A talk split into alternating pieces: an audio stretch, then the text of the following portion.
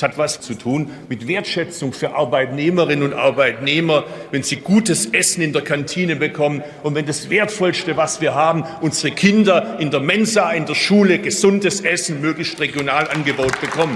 Da spart man nicht daran. Seit dem 8. Dezember ist Cem Özdemir von den Grünen Bundesminister für Ernährung und Landwirtschaft. Was er vorhat in der neuen Legislatur, das hat er am 14. Januar im Bundestag vorgestellt gutes Essen für Angestellte in der Kantine, gesunde Mahlzeiten aus der Region für die Schulkinder. Und dann verspricht Cem Özdemir noch, dass die Gemeinschaftsverpflegung, also das Essensangebot in zum Beispiel Kitas, Unis, in Betrieben oder Krankenhäusern, dass das insgesamt regionaler und ökologischer werden soll. Klingt erstmal nach einem guten Plan, der auch nicht allzu schwer umzusetzen sein dürfte, aber tatsächlich ist das Ganze viel komplizierter, als das auf den ersten Blick aussieht. Wie kompliziert, das schauen wir uns in dieser Folge genauer an. Schön, dass ihr dabei seid. Ich bin Charlotte Thielmann. Hi. Knowledge for Future, der Umwelt-Podcast. Eine Produktion von Detektor FM und Ecologic Institute. Bevor wir darauf schauen, wie in einer Schulmensa regionales Bioessen auf den Tisch kommt, da zoomen wir erstmal raus nach Brüssel. Denn die EU, die ist ein wichtiger politischer Player, wenn es darum geht, die politischen Rahmenbedingungen für unsere Ernährung zu setzen. Und das wichtigste Steuerungsinstrument der EU, das ist die sogenannte gemeinsame Agrarpolitik der Länder oder kurz GAP. Stefanie Wunder vom Ecologic Institut hat mir erklärt, was bei der GAP das größte Problem ist. Die Subventionen für Landwirte, die funktionieren dort nämlich vor allem nach dem Prinzip, wer die größte Fläche hat, der kriegt am Ende auch das meiste Geld.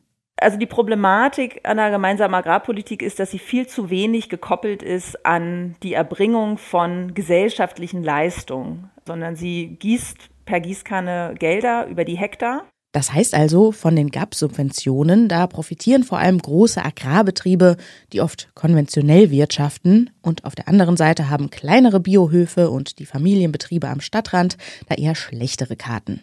Das bleibt grundsätzlich auch nach der GAP-Reform im vergangenen Jahr so, auch wenn die ökologische Landnutzung seitdem etwas stärker gefördert wird. Noch einmal Stefanie Wunder.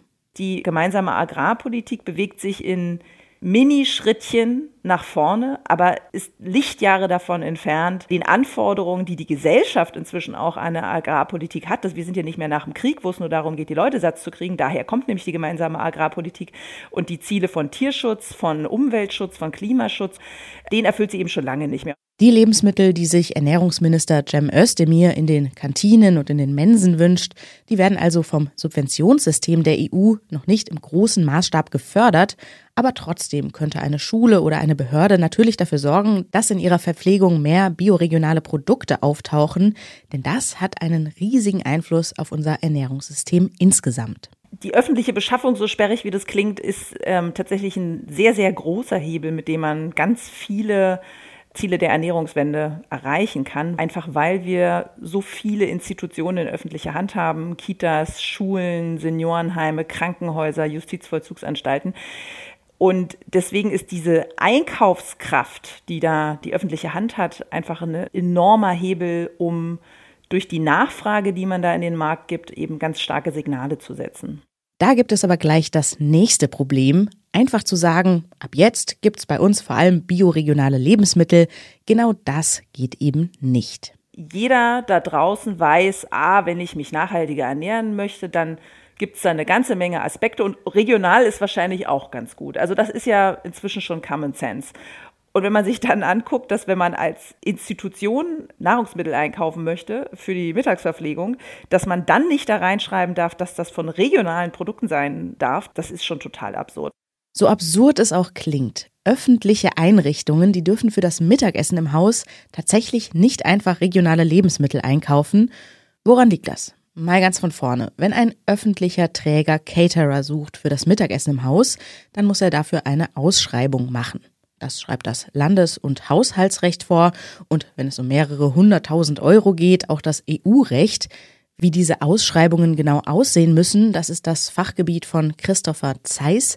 Er ist Jurist und berät zum Beispiel die Initiative BioBitte, wie man eben in diesen Ausschreibungen bioregionale Lebensmittel am besten verankert. Der Haken, sagt er, liegt hier nicht bei Bio, sondern bei regional. Also bei dem Stichwort Bio regional ist das Problem am regional festzumachen, weil Bio ist zum Glück seit über 20 Jahren europarechtlich abgesegnet zulässig. Und das heißt, das Stichwort regional ist das Problem und das liegt daran, dass das EU-Recht natürlich in seinem Hintergedanken einen EU-weiten Binnenmarkt möchte. Und das beißt sich natürlich mit dem Stichwort Regionalität. So sehr das unter Nachhaltigkeitsaspekten auch wünschenswert ist, dass wir regional einkaufen, das ist vor dem Gedanken des Binnenmarkts derzeit nicht akzeptabel. Wenn öffentliche Träger regionale Produkte für ihre Einrichtungen einfordern, dann verstößt das also gegen das EU-Wettbewerbsrecht, denn Caterer, die ihre Lebensmittel aus einer anderen Region in Europa beziehen, die werden eben dadurch benachteiligt. Christopher Zeiss, der sagt aber, so ganz aussichtslos ist es auch nicht, am Ende trotzdem regionale Lebensmittel zu kriegen.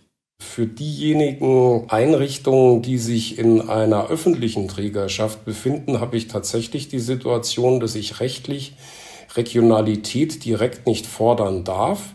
Da habe ich aber die Möglichkeit, über Bande zu spielen. Über das Stichwort Saisonalität macht man das in der Praxis dann typischerweise, indem ich meine Speisepläne saisonal ausrichte erhöhe ich die Wahrscheinlichkeit, dass meine Lieferanten dann Nahrungsmittel aus der Region auch kaufen und verarbeiten, weil die Nahrungsmittel aus der Region in der Saison natürlich einfach auch günstig sind. Wer am Ende bei einer Verpflegungsausschreibung den Zuschlag kriegt, das entscheidet sich oft eben nicht danach, wer die nachhaltigsten Lebensmittel liefert. Da geht es nämlich am Ende doch vor allem ums Geld. Das Haushaltsrecht fordert in Deutschland Wirtschaftlichkeit und Sparsamkeit, was halt am ehesten durch niedrigen Preis aktenkundig ähm, sauber umgesetzt wird. Und wenn die Kommune es, das Essen nicht bezahlt und auch das Land das nicht bezahlt, sondern ich überlasse es den Eltern, dann haben wir in der Regel Elternvereine oder jedenfalls Elternvertreter, die werden natürlich heftig dagegen protestieren. Bio, regional und günstig. Das geht eben vor allem dann gut zusammen, wenn auf saisonale Lebensmittel gesetzt wird. Wie das genau funktioniert, dafür lohnt sich ein Blick nach Bremen.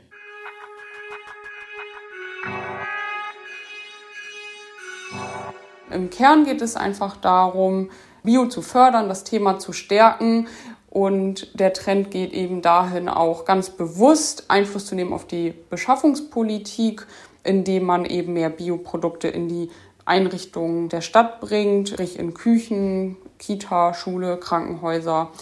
Genau. Mycella Demir ist Projektleiterin der Biostadt Bremen. Die Biostädte, das ist ein Zusammenschluss von Städten, die eben Bioprodukte in der Ernährung fördern. 2019 hat der Bremer Senat beschlossen, sich diesem Netzwerk anzuschließen. Bremen hat sich dann ein ehrgeiziges Ziel gesetzt. Bis 2025 sollen die öffentlichen Einrichtungen der Stadt nämlich am besten zu 100 Prozent mit Bioessen versorgt werden. Und wenn es nach Mycella Demir geht, dann soll dieses Essen auch aus der Region kommen. Am allerliebsten wollen wir kurze Bio-Wertschöpfungsketten. Wir wollen die Kulturlandschaften und die kleinbäuerlichen Betriebe in unserer Region stärken und erhalten. Und das geht eben nur, wenn wir einerseits die Produkte wertschätzen, aber natürlich sie auch abnehmen. Die Produkte abnehmen, das sollen in Bremen rund 170 städtische Einrichtungen, 80 Kitas, 90 Ganztagsschulen, vier Krankenhäuser und eine Betriebskantine des Senats. Damit die Ausschreibungen dafür nicht gegen das EU-Recht verstoßen, geht Bremen den Weg, von dem auch der Jurist Christopher Zeiss gesprochen hat. In den Ausschreibungen, da steht nicht regional, sondern saisonal. Wir haben letztes Jahr mit dem Energiekonsens Bremen einen Saisonkalender entwickelt. Das Besondere an diesem Saisonkalender ist, dass er sich auch darauf bezieht, was hier in, also bei uns heimisch in Bremen gerade Saison hat. Und wenn wir über die Region sprechen, dann sprechen wir auf jeden Fall von Bremen und Niedersachsen mindestens, denn natürlich kann Bremen sich als Stadtstaat auch nicht selber versorgen. In der Saison, da sind die Produkte aus der Region rund um Bremen so günstig, dass sie im Wettbewerb mit zum Beispiel den großen Tiefkühlkostanbietern gut mithalten können. In der Regel ist ja ein frisches Essen günstiger als ein Convenience-Produkt. Bloß die Frage ist, habe ich erstmal das Know-how, also weiß ich, was ich mit kiloweise rote Beete mache. Ich kann weder in der Kantine noch den Kindern in der Schule jeden Tag das gleiche Essen vorsetzen. Außerdem gibt es noch eine zweite Herausforderung, denn im Vergleich zur Tiefkühlkost, da sind frische Produkte eben auch aufwendiger zuzubereiten. So eine Karotte schrubben, schälen, schneiden dauert einfach länger, als wenn sie fertig und verarbeitet tiefgefroren ankommt. Deswegen ist es hier wieder eine Frage von Know-how und ehrlich gesagt Bereitschaft, diese extra Meile zu gehen, sich dann auch damit auseinanderzusetzen, wie verarbeite ich dieses Produkt zu einem schmackhaften Menü. Michela Demir ist stolz, wie engagiert und kreativ das Küchenpersonal in Bremen diese Aufgabe angeht. Aber gerade Schul- und Kita-Kinder, die muss man auch mal überzeugen, dass die rote Beete auf dem Teller, dass die eben genauso lecker ist wie die Würstchen, die sie vielleicht eher gewohnt sind. Dieses Problem, das kennt auch Kerstin Siebenmorgen. Sie ist beim Amt für Schule und Bildung in Freiburg für die Schulverpflegung zuständig. Das ist die Diskrepanz zwischen, was bieten wir an in den Schulen und was findet wirklich Akzeptanz bei den Schülerinnen und Schülern da müssen wir ganz viel Bildungsarbeit noch leisten. Gerade, dass ähm, nachhaltige Ernährung mit weniger Fleisch und weniger Milchprodukten auch wirklich akzeptiert wird. Denn die beste bio-regionale rote Beete findet noch lange nicht unbedingt Akzeptanz bei den Schülern. Die Freiburger Verwaltung setzt beim Thema Gemeinschaftsverpflegung deshalb auf pädagogische Bildungsarbeit. Die Schülerinnen und Schüler sollen durch Küchenworkshops und durch Ausflüge zu den Erzeugerbetrieben ihr Essen besser kennenlernen. Und da waren wir auf einem Sojafeld hier in der Region und die Schülerinnen und Schüler haben dann wirklich mal gesehen, wie wächst es und durften selber anschließend Tofu herstellen und die waren total begeistert. Sie haben auch das Buffet komplett aufgegessen, ohne dass es jetzt Ketchup oder irgendwelche Beilagen noch dazu gab. Also wirklich faszinierend, wie sich da Bewusstsein und auch Geschmack verändern kann, wenn Sie das von der Frucht oder vom Feld her sehen. Wer also in Freiburg Lebensmittel an öffentliche Schulen liefern möchte, der muss auch diese Bildungsarbeit leisten können. Das ist hier in Freiburg nämlich in den Ausschreibungen festgehalten. Wo wir sagen, drei Lebensmittelgruppen, Obst, Gemüse und Getreide oder Beilagen, da soll der Caterer eben einen Erzeugerbetrieb in der Region haben, weil uns diese pädagogische Bildungsarbeit eben sehr wichtig ist. In den Ausschreibungen steht also drin, es muss auch Erzeugerbetriebe in der Region geben. Aber wir haben ja schon am Anfang gehört, wenn da regional drin steht, dann wird es rechtlich schnell kompliziert. Das Freiburger Modell, das ist vor ein paar Jahren rechtlich auch schon mal angegriffen worden von einem der großen Tiefkühlkostanbieter. Laut Kerstin Siebenmorgen vom Freiburger Amt für Schule und Bildung gibt es in den aktuellen Ausschreibungen keine Vorgaben dazu, wie viele Lebensmittel aus der Region kommen müssen. Und sie sagt, ganz unabhängig davon, was da genau drin steht, die Caterer haben sowieso ein Interesse daran, regional einzukaufen. Die wollen auch die Nachfrage in der Region halten. Also so weit wie es geht, beziehen die auch schon regionale Produkte, ohne dass wir es direkt einfordern. Ich denke, da ist noch viel wichtiger, einfach in der Kommunikation, in engen Austausch mit den Caterern zu stehen. Und als Stadtverwaltung schauen wir eben, dass wir auch die landwirtschaftlichen Strukturen natürlich schaffen, dass sie hier mehr auch einkaufen können. Für die Kommunen gibt es also verschiedene Wege, bioregionale Lebensmittel in der Gemeinschaftsverpflegung zu fördern.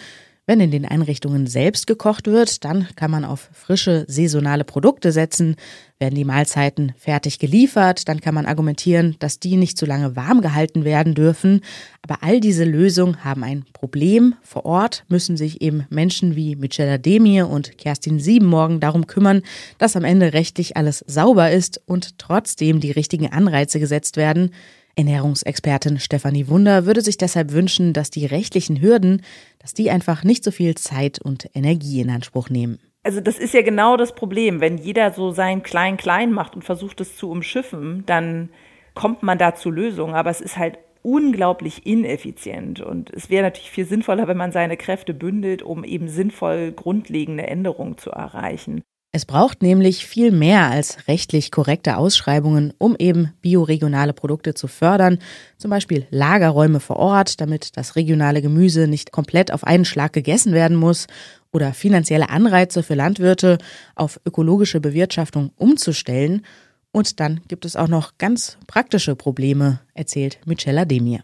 Wenn ich jetzt Bio vorgebe und sage, das ist zu erreichen, indem ich weniger Convenience einsetze und mehr frisch selber mache, dann heißt das zum Beispiel, dass ich den Teig für ein Brötchen auch mal selber knete. Das geht aber nicht, wenn ich kein entsprechendes Rührgerät habe oder wenn ich mehr Menge abnehmen kann, weil Kohl im Winter gerade Saison hat und günstig ist, Bio aus der Region, dann muss ich aber auch entsprechende Lagerkapazitäten haben.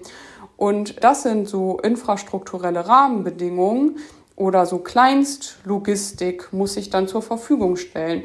Und das muss ich eben erstmal entwickeln. In Bremen gibt es deshalb einen Verantwortlichen, der sich um genau diese Fragen kümmert der sogenannte Wertschöpfungskettenkoordinator. Aber egal wie viele Probleme auftauchen können, Michela Demi wünscht sich, dass viel mehr andere Städte dem Bremer Beispiel folgen und in der Gemeinschaftsverpflegung langfristig auf 100 Prozent Bio setzen. Es ist ein ganz ehrgeiziger Beschluss. Es ist ein politischer Beschluss. Also das ist wirklich an der Stelle das politische Bekenntnis hin zu einer nachhaltigeren Ernährung. Und in der Umsetzung ergeben sich super viele Herausforderungen. Mein erster Appell ist daran nicht zu verzweifeln und die Flinte ins Korn zu werfen, sondern das als Chance zu betrachten. Wie kompliziert und herausfordernd der Weg zu einer bioregionalen Gemeinschaftsverpflegung ist, das hat auch Kerstin Sieben morgen in Freiburg kennengelernt. Sie hat einen konkreten Wunsch an die EU. Natürlich auf jeden Fall in der europäischen Gesetzgebung das Vergaberecht zu ändern, zu lockern, in der Hinsicht, dass wir wirklich hier auch regionale ja, Erzeugerbetriebe fördern können, dadurch, dass unsere Caterer eben die wirklich nutzen dürfen und wir sie in der Ausschreibung eben auch so einfordern können da würde ich mir wirklich wünschen, dass es da eine Lockerung gibt, weil es da unseres Erachtens eben nach keinen Sinn macht, ähm, beispielsweise regionale Landwirtschaft jetzt in der EU zu fördern, aber dafür dann die Nachfrage nach den Produkten gerade über die öffentliche Verpflegung nicht einfordern zu können. Tatsächlich wäre es politisch möglich, Regionalität als Kriterium in Ausschreibungen zuzulassen. Man landet da aber schnell beim nächsten Problem, nämlich bei der Frage, was regional eigentlich genau bedeutet.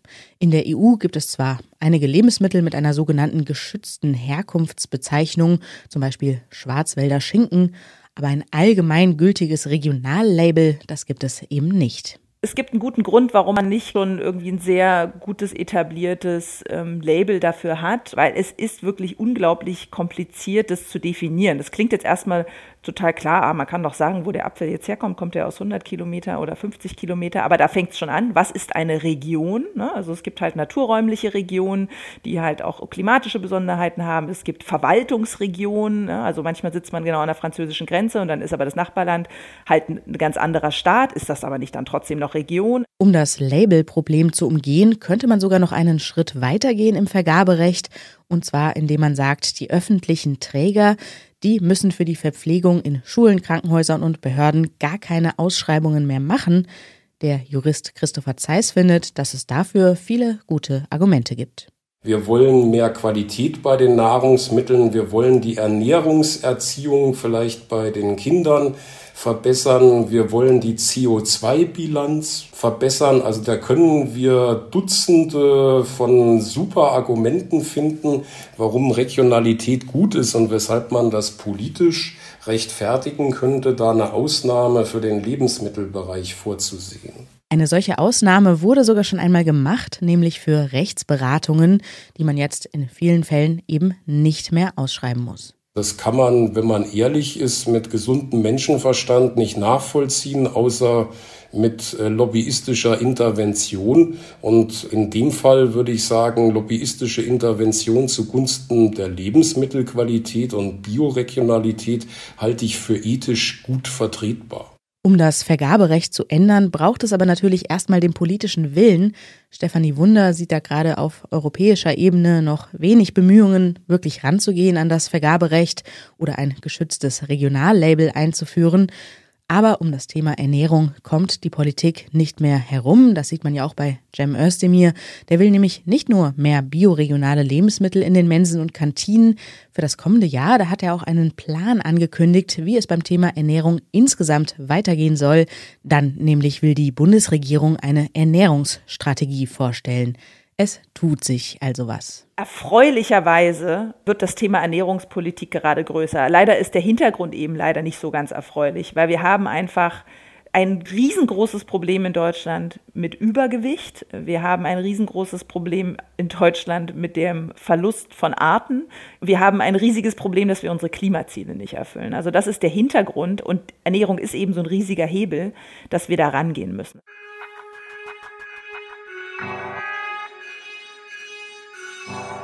Was wir essen, das ist eine sehr persönliche Entscheidung, aber das ändert eben nichts daran, dass Ernährung ein zutiefst politisches Thema ist. Denn welche Lebensmittel am Ende auf unserem Teller landen, ist nicht nur von unseren Vorlieben abhängig, sondern auch davon, welche Landwirtschaft die EU fördert, welche Mahlzeiten in der Unimensa angeboten werden oder auch welche Label in den Supermärkten auf die Verpackungen gedruckt werden. Und deshalb liegt es auch nur zu einem ganz kleinen Teil in der Hand der Verbraucherinnen, die Ernährungswende voranzubringen. Am Ende sind dafür vor allem die Verantwortlichen in den Kommunen, in den Ländern, im Bund und in der EU zuständig. Und damit kommen wir zum Ende dieser Folge und auch zum Ende unserer Serie hier im Podcast, in der wir uns verschiedene Aspekte einer regionalen Ernährungswende angeschaut haben. Alle Folgen zum Nachhören, die findet ihr auf Spotify, bei Apple Podcasts und überall da, wo ihr sonst gerne Podcasts hört. Für heute bleibt mir nur, mich zu verabschieden. Ich bin Charlotte Thielmann. Macht's gut und bis bald. Knowledge for Future, der Umweltpodcast, ist eine Produktion von Detektor FM und Ecologic Institute.